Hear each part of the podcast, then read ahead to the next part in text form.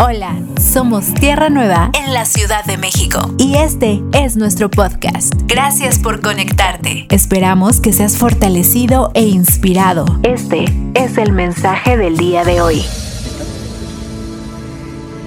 Precioso Dios, te agradecemos porque tenemos el privilegio de escuchar tu palabra, Señor, de tener corazones dispuestos dispuestos a recibirla, Señor, como lo que es vida y a ponerla en acción, Señor. Permitir que tu Espíritu Santo obre en nosotros y a través de, nosotros. Por favor, bendice al portador de la palabra, que pueda fluir, Señor, con libertad, que pueda expresar, Señor, aquello que has depositado en su corazón sin mayor impedimento para poderlo recibir nosotros también. En el nombre de Jesús. Amén. Gracias, amor. Gracias, gloria a Dios. Bueno, pues eh, celebrando, por supuesto, el Día del Niño y no, nunca será la intención que seamos regañados por ser como niños, pero eh, hoy sabemos que ser eh, niño es una etapa en la que vamos a ir creciendo y vamos a dejar, ir, ir dejando de ser niños. Y cuando llegamos a la etapa de padres, ahora somos formadores de niños y es un poco de lo que vamos a hablar. Eh, el título del mensaje simple se llama Y el niño crecía. Y creo que tú y yo pues vamos a ir o hemos experimentado cómo los niños van creciendo. Te decía, nadie se queda en la misma condición en la que estaba. Hoy tenemos que estar ciertos que las generaciones de los niños pues cada vez están más adelantadas, parece que ya nacen con un chip diferente, parece que están preparados para todo lo que hoy está sucediendo. Y hoy son los niños eh, son niños genios. La verdad es que tienen muchísimas más habilidades y son ellos los que enseñan a sus padres y también enseñan a sus abuelos a poder eh, eh, ser amigables con la tecnología que hoy existe. La tecnología está cada vez más avanzada y habemos muchas personas que tenemos problemas con la tecnología y que acudimos a nuestros niños, ¿no? En este caso a nuestros hijos, que algunos evidentemente ya no son niños, pero es cierto que ellos tienen una habilidad dada por Dios para tener, ser más amigables con estas tecnologías. Sin embargo, eso no quiere decir que porque el niño tenga esta habilidad sea tan maduro para que nosotros le entreguemos o le encarguemos algún tipo de responsabilidad.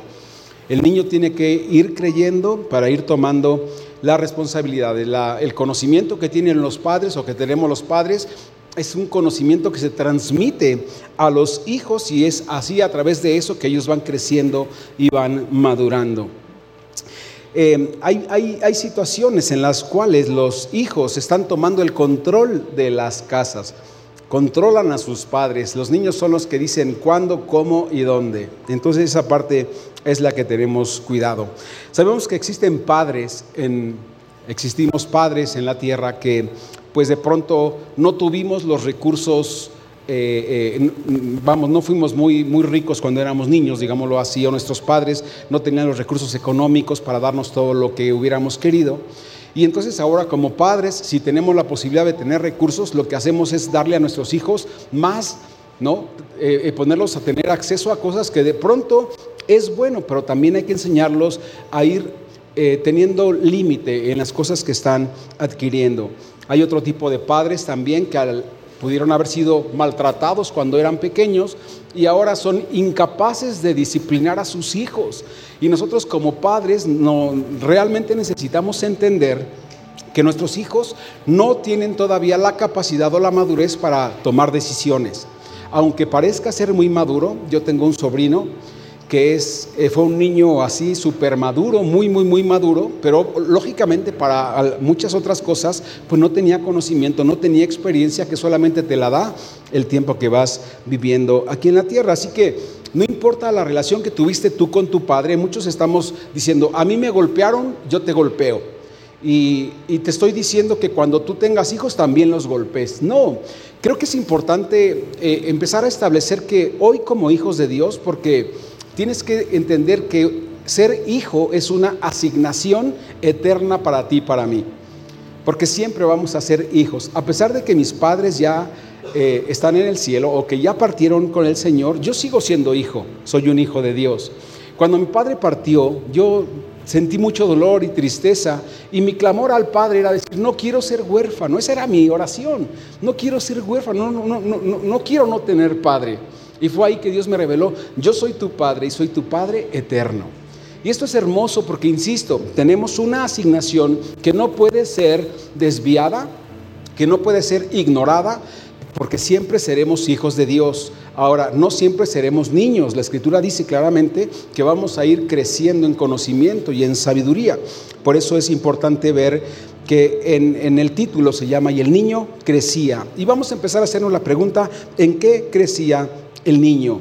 ¿En qué está creciendo el niño? Y te decía entonces que eh, nosotros como padres debemos enfocarnos en la vida espiritual de nuestros hijos, no solamente invertir ¿no? en sus estudios eh, eh, terrenales, sino que siempre tengan a Dios como prioridad en su vida.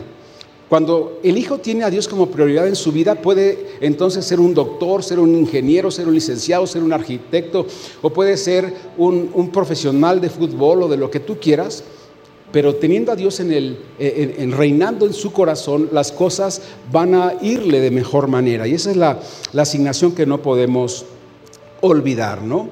Eh, debemos recordar en el libro de eh, Marcos, en el capítulo 10, que vinieron unos padres y trajeron a sus hijos para que el Señor Jesús orara por ellos, para que impusiera las manos sobre esos niños y los discípulos se enojaron, pues esa no era la idea, ¿verdad?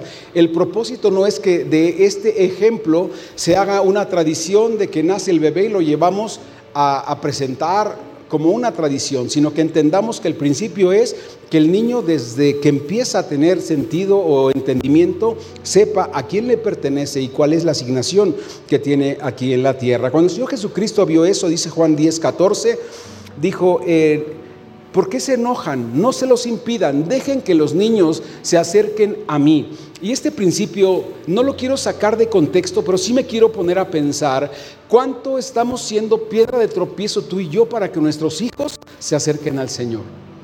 Seguramente nadie diríamos, no, yo nunca le he dicho no vayas a la iglesia. No, no se lo dices con tu boca, pero se lo dice tu comportamiento. Se lo dice tu manera de creer. Yo te hago una pregunta, si el padre ignora a Dios, ¿tú crees que el hijo va a buscar o amar a Dios? Porque el hijo tiene un modelo, el principal o el primer modelo del hijo somos los padres. Y si los padres ignoramos a Dios, si no creemos en Dios, si no queremos a Dios involucrado en nuestras vidas, nuestros hijos nos están viendo y van a crecer también con ese modelo. Y quiero solamente que nos quedemos con este principio. Dice también, no los detengan, dejen que los niños se acerquen a mí. Y es importantísimo que tú vivas una vida, que tus hijos vean que Dios es real. Porque si no es real para ti, tampoco lo va a ser para ellos. Hoy debemos dar gracias a Dios por los niños que están siendo instruidos y que están creciendo en el conocimiento de Dios desde pequeños. Esa parte es muy importante en sus vidas. El niño tiene que crecer. Y es cierto que empezamos a hacer modelo y el niño empieza a imitar los gustos de su papá, ¿no? Entonces, el papá lo lleva al estadio y lo hace americanista híjole, dices, bueno, ya crecerá, ¿no?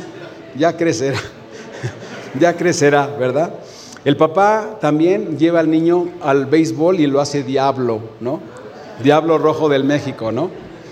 Y entonces también a las niñas, pues al, al, al, ballet, ¿no? Y se les empieza a desarrollar una pasión por algo, pero cuando el niño crece, entonces él ya decide de lo que ha conocido en qué se va a invertir. Y no podemos nunca no darles la opción de que se inviertan en la verdad eterna, en, la, en el propósito eterno de Dios. ¿no? Eh, había un, hay una historia de un hombre que inscribió a su hijo en el karate y estaba yendo el niño al karate y un día llegó, le dijo, papá, déjame enseñarte lo que he aprendido. Y le dijo el papá, a ver, enséñame. Y el hijo le puso una patada que le puso el ojo morado. Ya te enseñé lo que he aprendido, ¿verdad? Y nos preguntamos, ¿Estamos orgullosos de nuestros hijos? Y, lo quiero decir de esta forma, porque estamos orgullosos de nuestros niños, pero ¿estaremos orgullosos de nuestros jóvenes, de nuestros adultos? Porque estamos orgullosos de nuestros niños. Wow, él, está yendo a aprender karate, o está yendo al ballet, o está yendo al béisbol, y estoy orgulloso porque dio un home run. Estoy orgulloso porque ya aprendió a cachar o a pichar. Estoy orgulloso porque ya metió un gol o paró un, un penal, ¿verdad? Pero mi pregunta es: ¿estaremos orgullosos también de esos ahora jóvenes, de esos ahora que serán adultos, de cómo están criando a sus hijos. Y nos debemos dar cuenta que hay un punto en, el, en la educación de nuestros hijos en los que ellos van a empezar a expresar la pasión que reina en su corazón. Por eso es importante que esta pasión sea transmitida de generación en generación y que Dios exista desde el primer día de su vida. Que Dios exista siempre, que Dios no sea opción.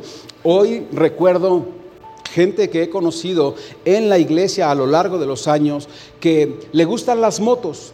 Entonces los domingos es el día de ir a rodar o las bicis, ¿no? El domingo es el día de ir a rodar. Entonces, pastor, ¿cómo se te ocurre que yo el domingo venga si es el día que voy a ir a rodar?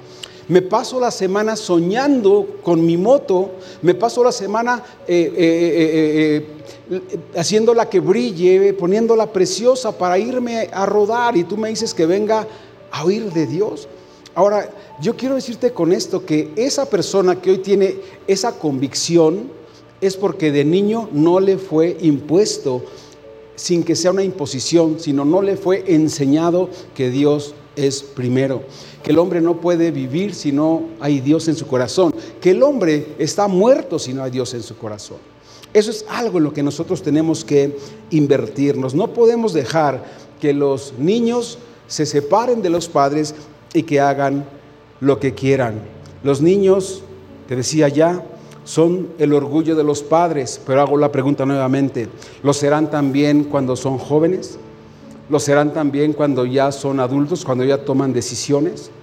Porque el verso que buscaba dice, porque tal es el padre, tal es el hijo. Y entonces tienes que empezar a preguntarte, si mi hijo tiene esta condición es porque la ha visto en mí. Si mi hijo tiene hoy este, esta expresión de su vida, si mi hijo tiene hoy este desprecio por Dios, es porque antes también lo hubo en mí. Hubo un hijo que le dijo a su padre, tú cuando eras joven hiciste lo que quisiste. Tomaste, fumaste, bailaste, paseaste, rodaste, todo lo que quisiste. Y cuando te hiciste viejo conociste a Dios. Y ahora quieres que yo de niño conozca a Dios. Espérame, déjame hacer lo que tú hiciste también.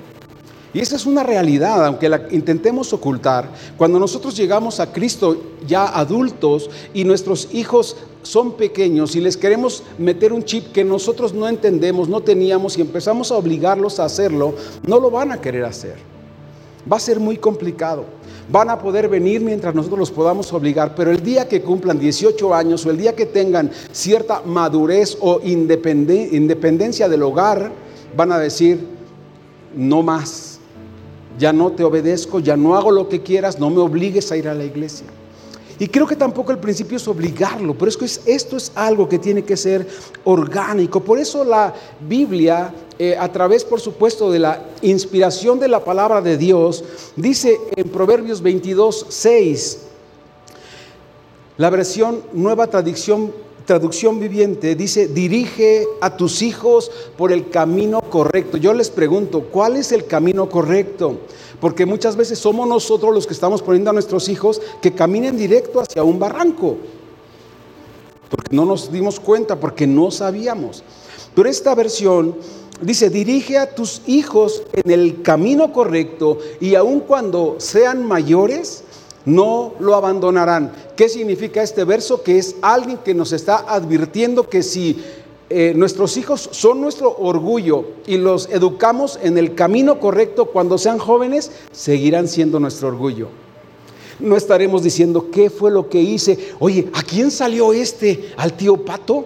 ¿O salió al tío, al tío el tuercas? ¿O a quién salió? No sé si alguna vez te has preguntado, ¿a quién salió este? ¿Por qué hace esas cosas?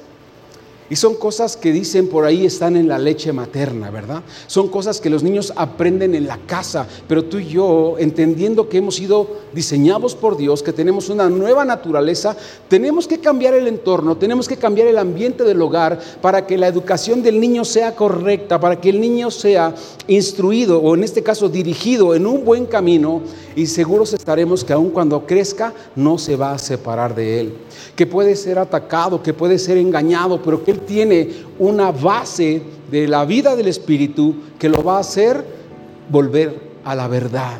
que no le va a permitir alejarse, que puede, insisto, eh, tomar acciones, incluso estar practicando cosas que él sabe que son incorrectas, pero que le está dando eh, oportunidad a la carne. Pero va a llegar el momento, amados, en que él, si fue instruido en el camino correcto, él dice, no lo abandonará entonces Él volverá y será orgullo para Dios, por supuesto, y orgullo para su casa.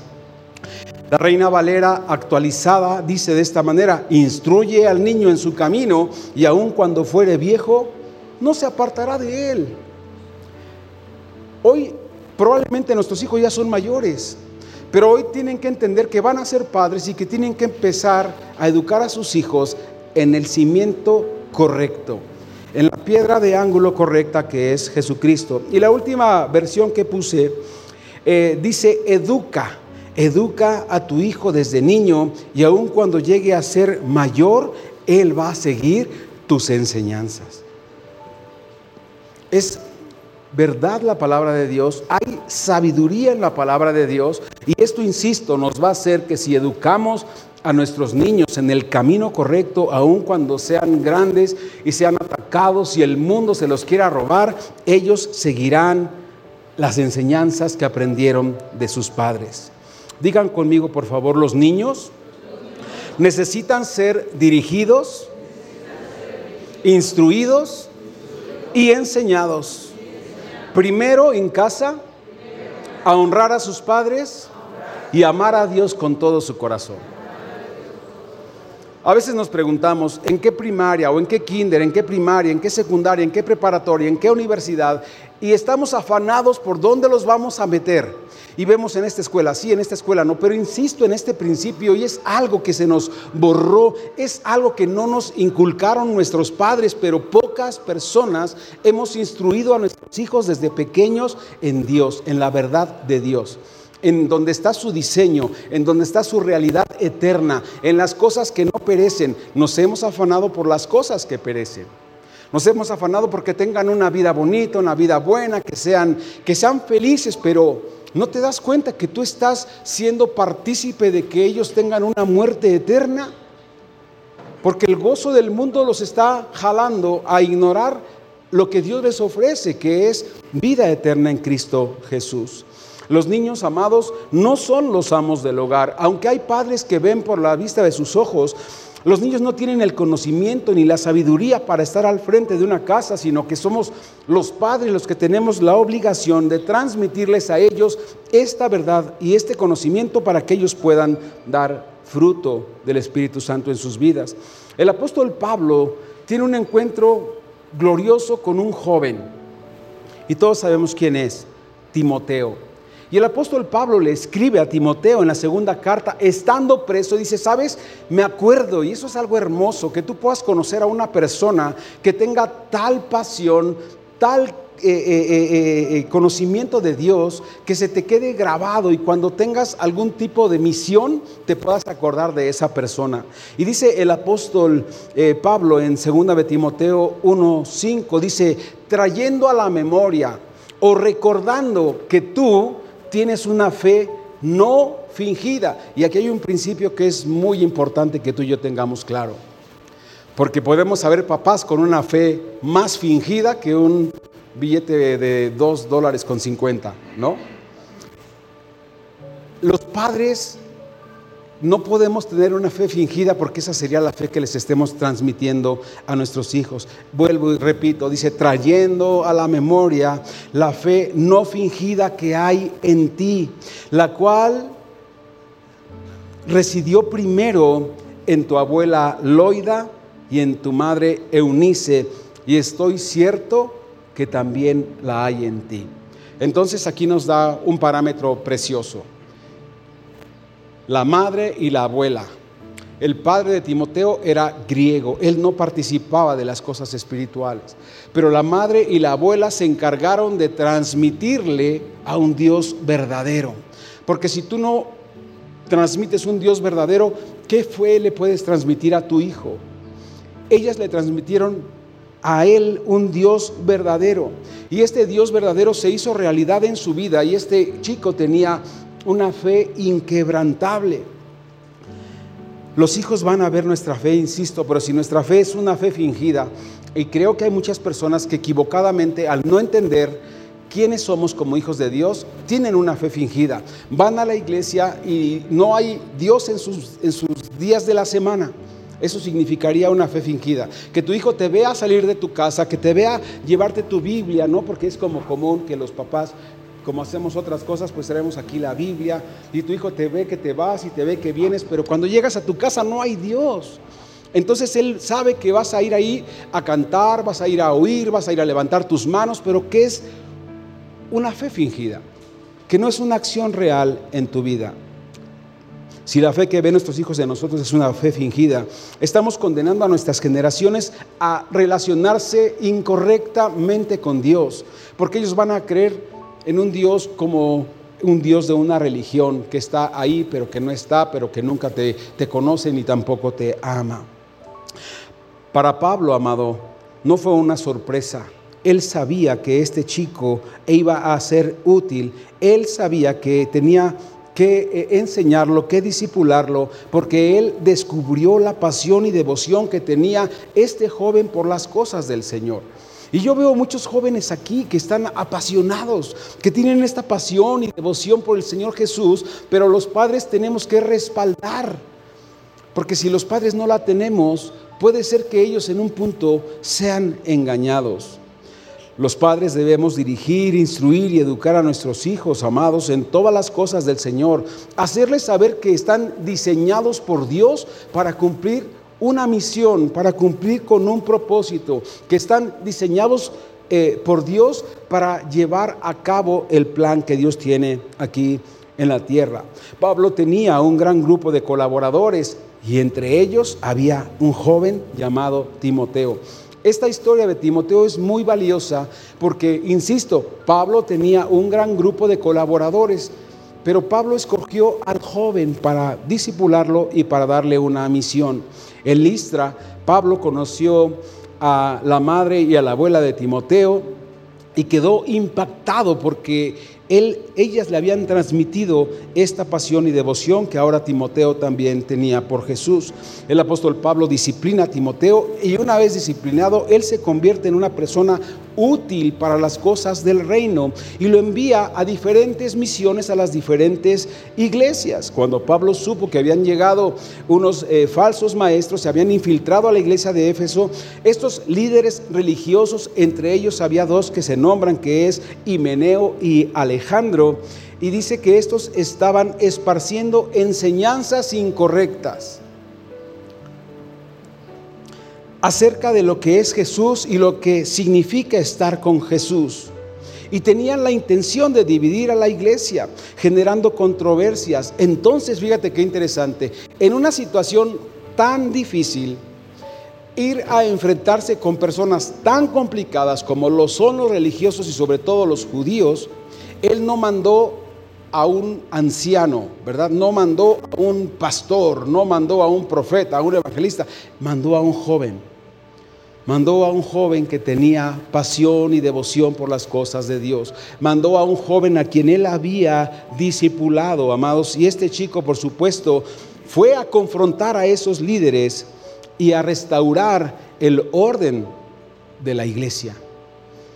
Los jóvenes son útiles para muchas más cosas de las que tú y yo hemos crecido hablando de la palabra de Dios.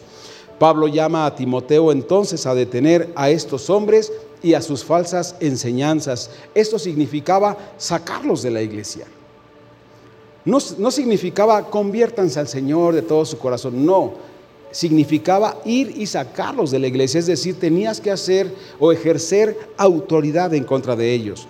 Pablo también llama a Timoteo a tener ahora una reunión de oración por las eh, eh, eh, los líderes religiosos de Roma, porque mientras Roma estuviera más en paz, había un ambiente propicio para que el Evangelio del Dios de paz se siguiera extendiendo en este lugar. Por último, para terminar con la crisis de liderazgo, Pablo le encarga a Timoteo, haz una célula que esté orando constantemente.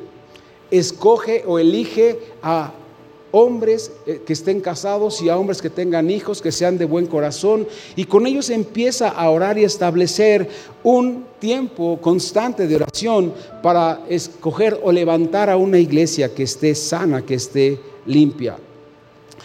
El apóstol Pablo también llama a Timoteo ahora a confrontar a otros líderes corruptos ya en otra iglesia, líderes corruptos que solamente estaban interesados en los números de la iglesia, ¿verdad? En cuántas personas hay, en cuánto dinero dan, y eh, a ellos es a los que hay que venderles caras las enseñanzas porque tienen con qué pagarlo. Pablo envía a Timoteo a corregir ese comportamiento porque contradecía el mensaje de Jesús, un mensaje que era de vivir con contentamiento de una manera simple. No se trataba de estar buscando tanto lujo.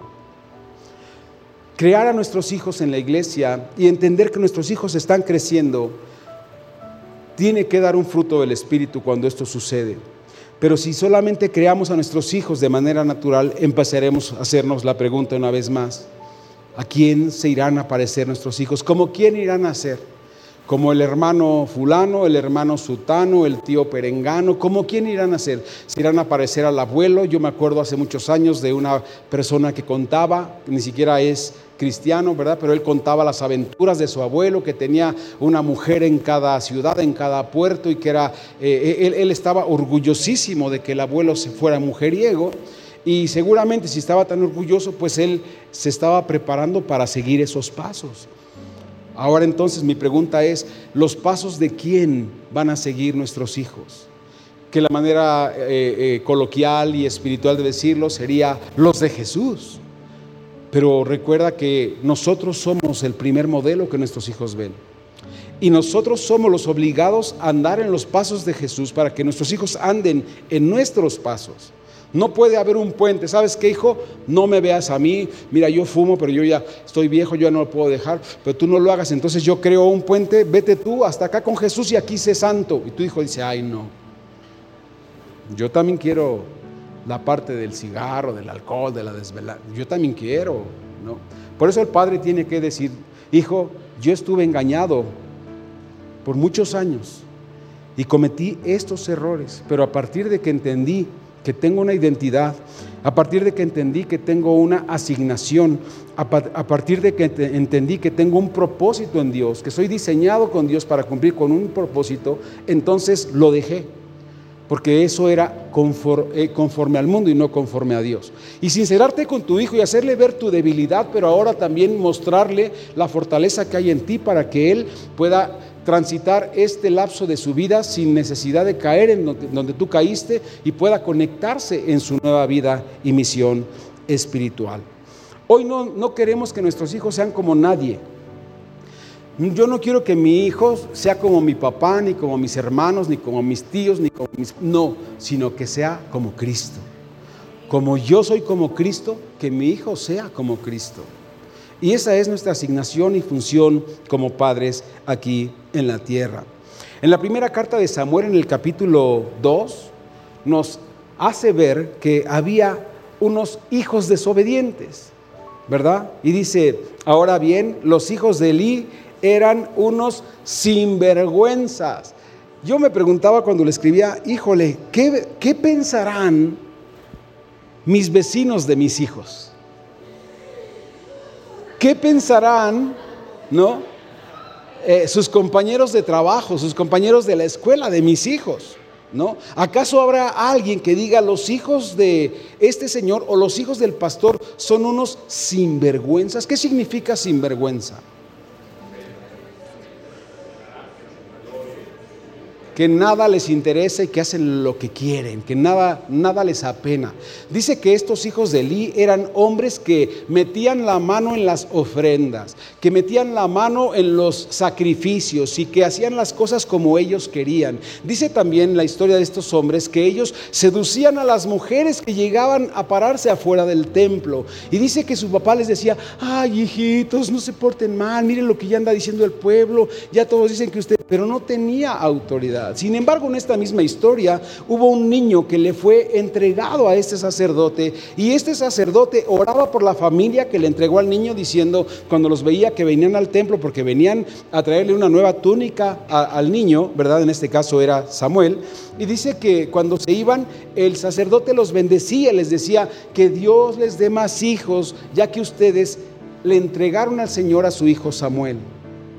El hijo que ellos habían entregado al Señor, dice en el verso 12, dice, perdón, en el, en el eh, eh, ahora en el 1 Samuel 2.26, que este niño que había sido entregado, y esta es la parte de consagrado, ¿verdad? Esa es la parte de, cuando tú le entregas, veíamos la semana pasada, cuando tú recibes algo ya es tuyo, ¿no?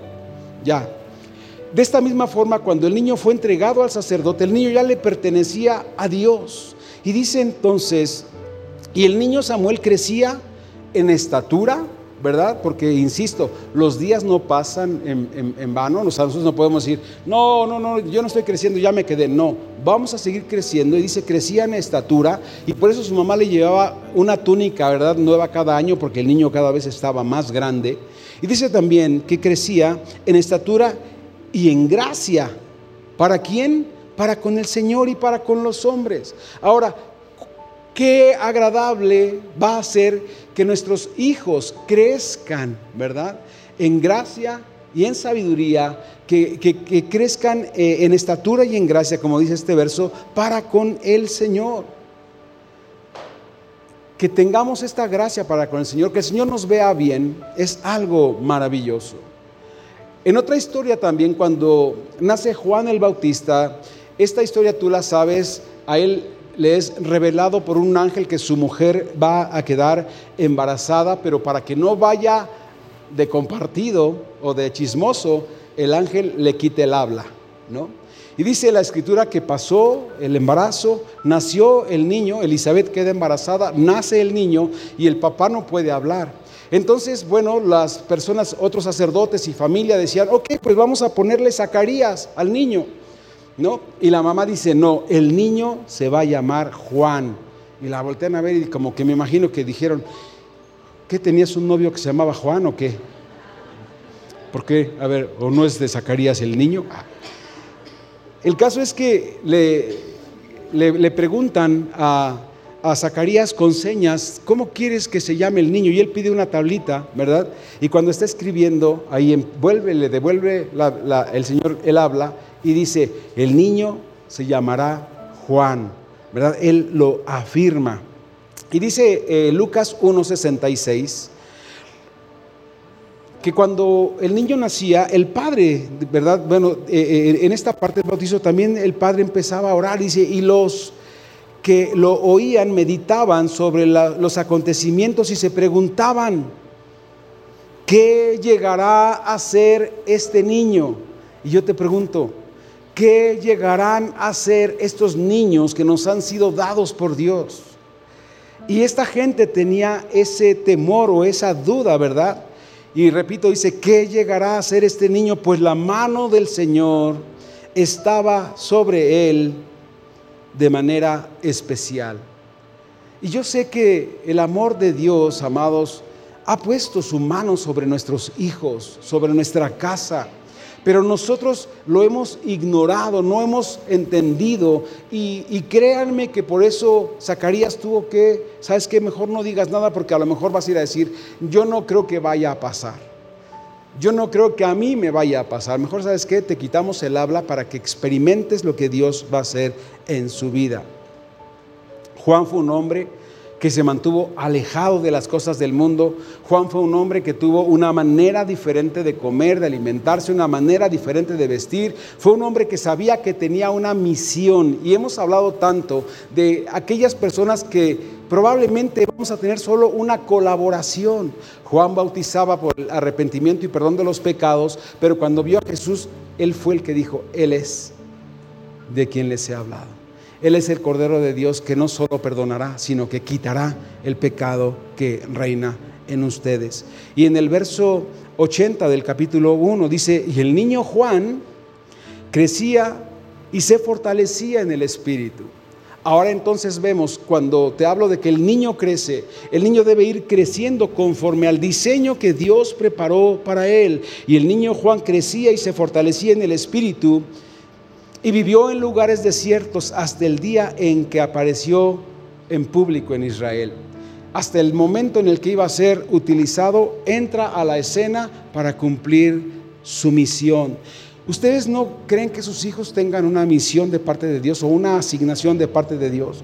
Así que nuestra función como padres es prepararlos, es eh, eh, orientarlos para que cuando venga el momento de la colaboración, ellos estén en el lugar y haciendo aquello para lo que fueron llamados.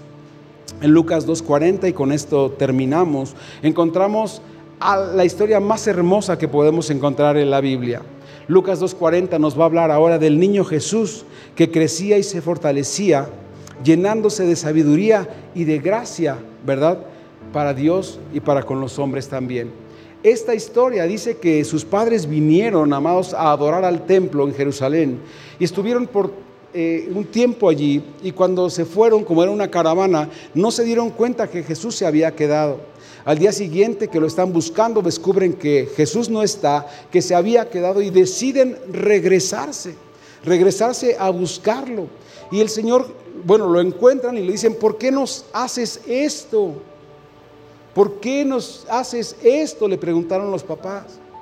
Y él les dijo, ¿por qué vinieron a buscarme? ¿Por qué están alterados? Que no saben que en los negocios de mi Padre me es necesario estar. Te vuelvo a preguntar, ¿no sabemos que nuestros hijos han sido llamados a participar de los negocios de nuestro Padre? Tener una asignación como hijo es una asignación eterna.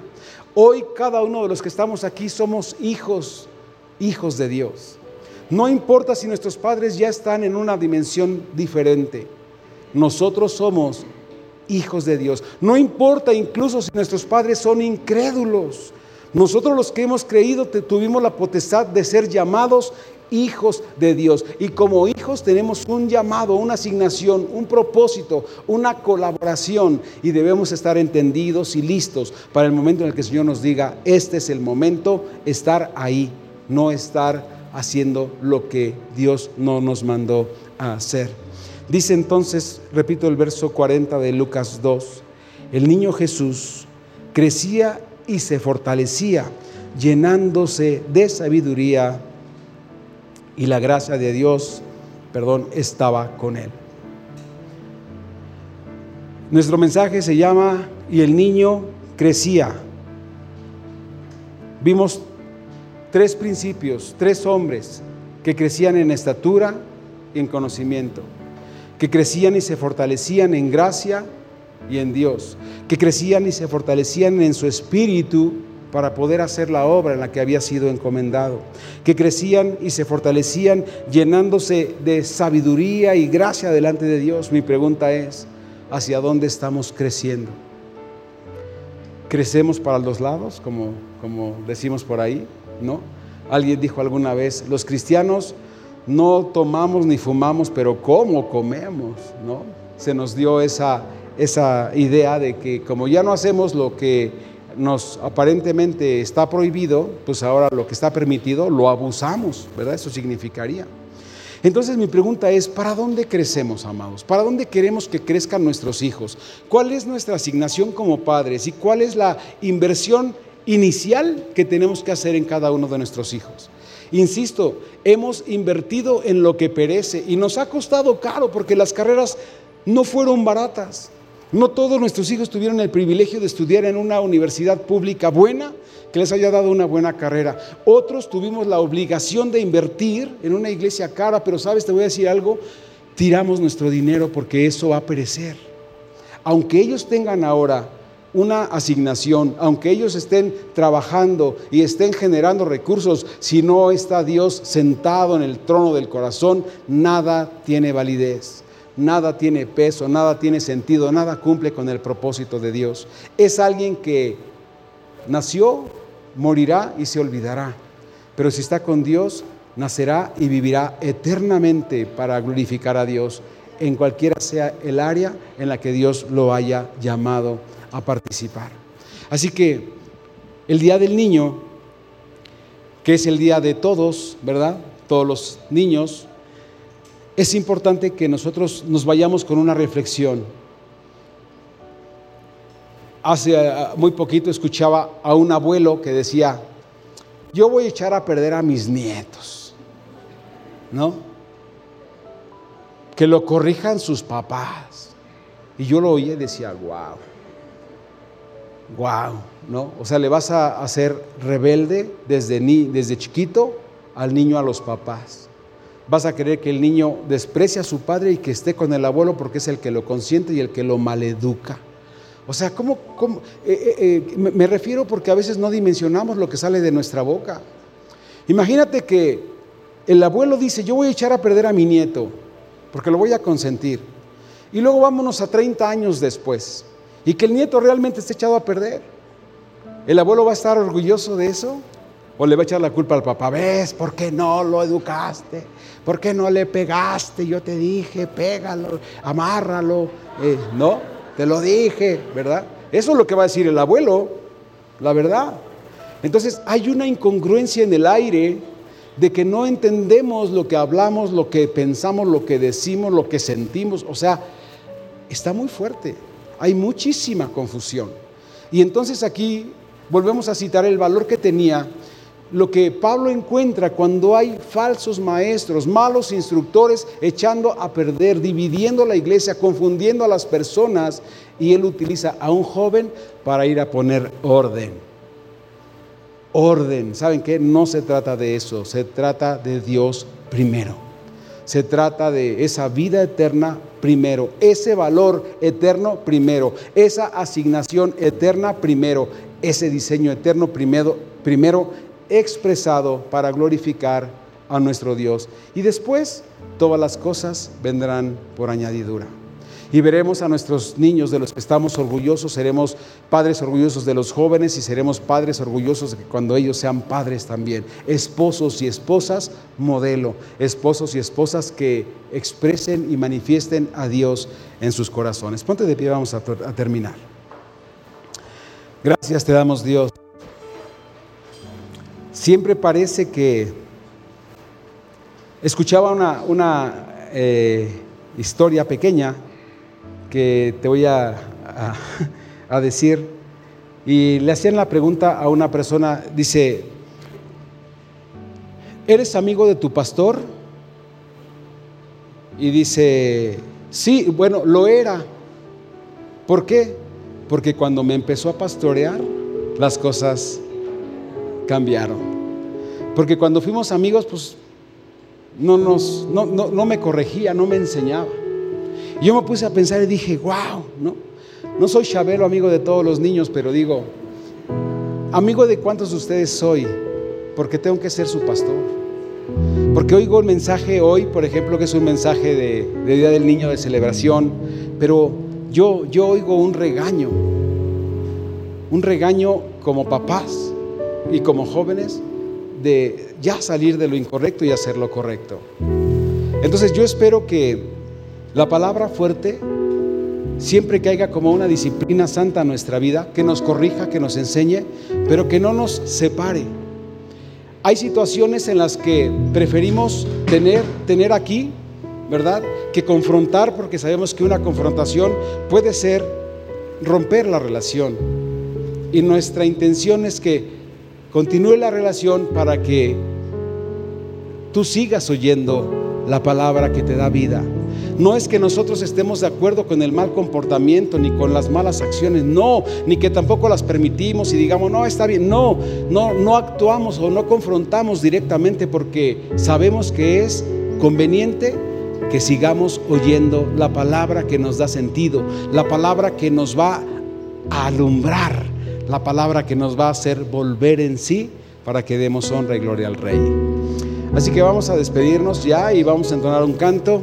Los que se quieran quedar a la celebración del Día del Niño son bienvenidos. Habrá payasos, piñatas, jueces.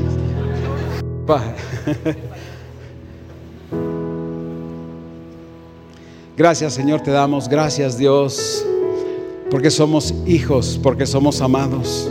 Porque crecemos, Señor, porque hay una estatura, esa estatura del varón perfecto, que es la madurez y el crecimiento, Señor, al que tú nos estás llamando, al que tú nos estás llevando, porque tú nos has tomado de la mano, Señor, para guiar nuestros pasos, para que no tropecemos, para que no nos equivoquemos. Y aún, Señor, si andamos en un mal camino, para que volvamos y tomemos el camino de honra, el camino de honor, el camino, Señor, de exaltación a nuestra a nuestra identidad, a nuestra vida hoy como tus hijos.